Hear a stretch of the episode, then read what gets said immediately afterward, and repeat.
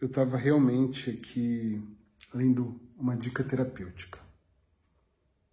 Essa semana eu estava pensando, eu escrevi os meus livros entre 2017 para 2018 e depois fui escrevendo um atrás do outro. Mas os primeiros livros eu eram livros de dicas terapêuticas, são livros de dicas terapêuticas mas faz tempo que eu escrevi essas dicas e eu comecei a pensar: será que elas estão atuais? Porque agora em 2024 a editora quer relançá-los. E eu pensei, vou começar a ler duas, três dicas por dia. Eu estava aqui lendo uma dica, lendo de verdade, não é um marketing aqui para o vídeo. A culpa de ser feliz, dica 49, página 117 do volume 3 do meu livro. A culpa de ser feliz. Eu não vou ler a dica, mas eu quero falar sobre ela, tá bom? A culpa de ser feliz. Eu não sei se você já teve essa sensação ou não, mas realmente tem muitas pessoas que têm culpa, se sentem culpadas por serem felizes. E isso é um processo às vezes inconsciente. Não pense que é um processo consciente. A pessoa acorda numa quarta-feira e fala assim: Ui, tô sentindo uma coisa estranha de ser feliz aqui. Vou ser infeliz então, para todo mundo me ver na merda, e depressiva e chorando. Não é isso que eu tô dizendo. Tem relações, e eu sei disso porque eu atendo em consultório isso, que o casamento não dá certo porque uma das partes, às vezes até as duas, tá? Mas uma das partes começa a gerar conflitos por situações que não tem nada a ver, para que elas consigam se manter numa situação de eu não sou muito feliz, mas também não sou infeliz, né? Não dá para suportar. Quer dizer, tem gente que vive numa relação tóxica e vai suportando. Eu sei bem o que é isso. Já vivi isso. Agora, tem muita gente que vive na média, né? Briga, faz as pazes, briga, ah, não se suporta, mas também não se largam. Porque elas não conseguem aceitar que elas podem ser mais felizes, por exemplo, que a irmã mais velha que elas podem ser mais felizes que os pais, por exemplo. E eu já peguei inúmeros, inúmeros relações assim. Eu já peguei relações onde eu entendi que a sabotagem da relação era porque aquela filha, de alguma forma, não se sentia inconscientemente confortável em se sentir melhor do que a mãe, que sofreu a vida toda e que ainda sofria abusos psicológicos e às vezes violência doméstica. Então ela quase que tinha que ter uma história. Gente, isso é real, atenção! Para chegar em casa no domingo e dizer para a mãe. Ele gritou comigo e a mãe é mesmo, filha. Pegava na mão e sentava e dizia: me, me conta. É como se ela não se permitisse, é como se ela ofendesse a mãe em chegar e falar: meu casamento é perfeito, a gente foi viajar, foi uma maravilha, a vida é boa. É como se ela tivesse desonrando, essa é a palavra que eu queria, desonrando a sua mãe. Olha que curioso.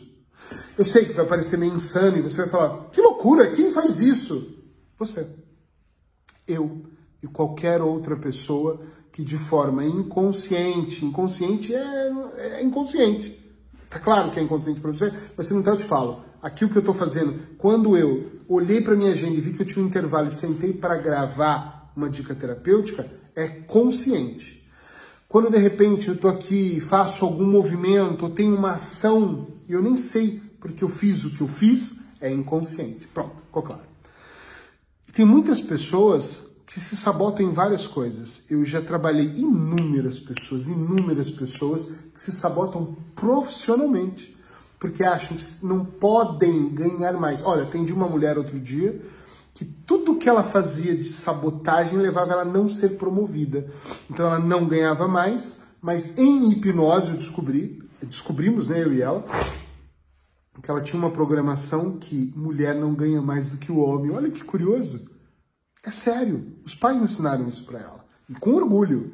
E eu não estou dizendo que eles estavam errados. Naquela época, era daquela forma, ela aprendeu desse jeito, os pais nem estão mais vivos, mas ela tinha uma coisa interna que era: eu não posso ganhar mais do que o meu marido, porque se eu ganhar mais, o meu marido vai se sentir inferior, e se sentir inferior, ele vai me abandonar, e se me abandonar, eu vou estar sozinho, não vou conseguir mais ninguém. E esta programação fazia ela dar o melhor. Olha só, ela dava o melhor, ela trabalhava, mas chegava num ponto inconsciente, lembra que eu acabei de falar do inconsciente? Ela fazia uma cagada. E aí ela disse, pô, o que, que você fez? E aí ela se mantinha no cargo. E ela veio até mim, não com essa ideia consciente na bandeja, Eric, é isso, não. Ela veio me dizendo, eu não sei o que acontece, que eu não consigo ser promovida. Eu sou uma ótima engenheira, sou uma ótima profissional, mas chega um momento eu volto, chega um momento eu volto, chega um momento eu volto. E aí nós entendemos, não foi uma interpretação, tá? Dentro de um processo terapêutico, terapêutico, dentro de algumas sessões, eu entendi que ela não conseguia passar para um outro nível porque esse nível na cabeça dela era um nível para os homens. E aí tem a ver com a programação inserida, alimentada e validada, com certeza, e tem muito a ver com os limites que ela pré-estabeleceu ou que pré-estabeleceram para ela. Tem momentos na nossa vida que nós não entendemos o porquê as coisas não melhoram, não avançam. São processos inconscientes, é verdade. É curioso isso, né? É, e aí eu olho, qual era a página mesmo que eu disse para vocês? 117. Vamos lá. A culpa de ser feliz. Eu não consigo ser feliz. Porque eu estou sabotando os meus processos. É como se às vezes nós fôssemos felizes, nós atrapalharíamos as pessoas. Eu, eu lembro num seminário, não faz muito tempo, estamos no final do ano, na metade do ano, num seminário que eu promovi online, uma pessoa me dizia uma coisa interessantíssima daquela, você fala assim, do queixo cair.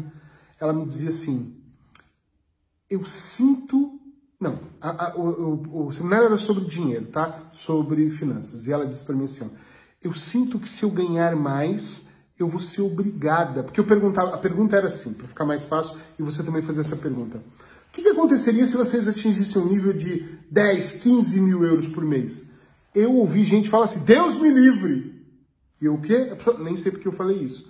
E aí, quando a gente vai investigando, a pessoa me diz assim, ó, é, Eric, eu sempre pensei que se eu ganhasse muito dinheiro, eu seria obrigada a sustentar minha família. Hum, interessante isso. Tem pessoas que acham que se forem muito felizes, vão ter que fazer a felicidade das outras pessoas. Tem gente que não sente bem. Gente, eu, quando ganhei muito dinheiro, sempre ganho, mas no passado, 19, 18 para 20 anos, eu já ganhava muito, eu tinha um problema por a minha mãe e meu padrasto não ganharem. E eu realmente sustentava eles, eu dava uma vida melhor para eles. A gente pode dar uma vida melhor, eu tento dar para minha mãe sempre ainda. Só que depois eu fui ganhando mais e eu me sentia mal pelos meus irmãos, que até hoje não ganham muito dinheiro, então tudo bem, tem a vida deles mas eu sentia mal por eles não ganharem tanto quanto eu e serem assalariados. Então eu me sentia culpado. Então se eu ganhava mais, eu tinha que ajudá-los mais. Hoje eu já não vivo assim. Eu percebo que cada um tem o seu processo. Mas às vezes nós temos culpa. Culpa interna, porque nós estamos mais felizes.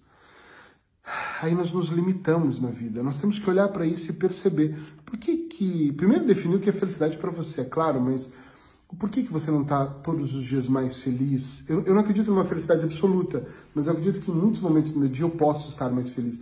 E eu me pergunto, por que, que você não tem, de repente, uma relação mais feliz? Quem você está ofendendo? Contra quem você está indo se o seu casamento é mais feliz? Qual é o medo de ser mais feliz? Né? Qual? Outro dia eu atendi um homem, tá, meu tempo aqui está curto, mas bem resumidamente, que ele falou para mim: eu estou numa relação há dois anos e não consigo ser feliz porque eu tenho medo de expor a felicidade ou de ser mais e ofender a minha ex-mulher. Olha que loucura! Mas é verdade. Eu por quê? Porque eu fiz de tudo para ser feliz com ela e não fui. E agora que eu sinto que eu sou, eu tenho medo de extravasar essa felicidade e ela se ofender. Santo Cristo, culpa.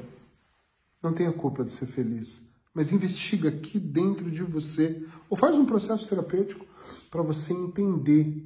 Se precisar de mim, me chama, marca aí, escreve avaliação que eu te dou uma avaliação gratuita. Esse mês agora, até o final do ano, todo dia eu vou falar de avaliação gratuita nas minhas dicas. Escreve avaliação que eu te dou uma avaliação gratuita.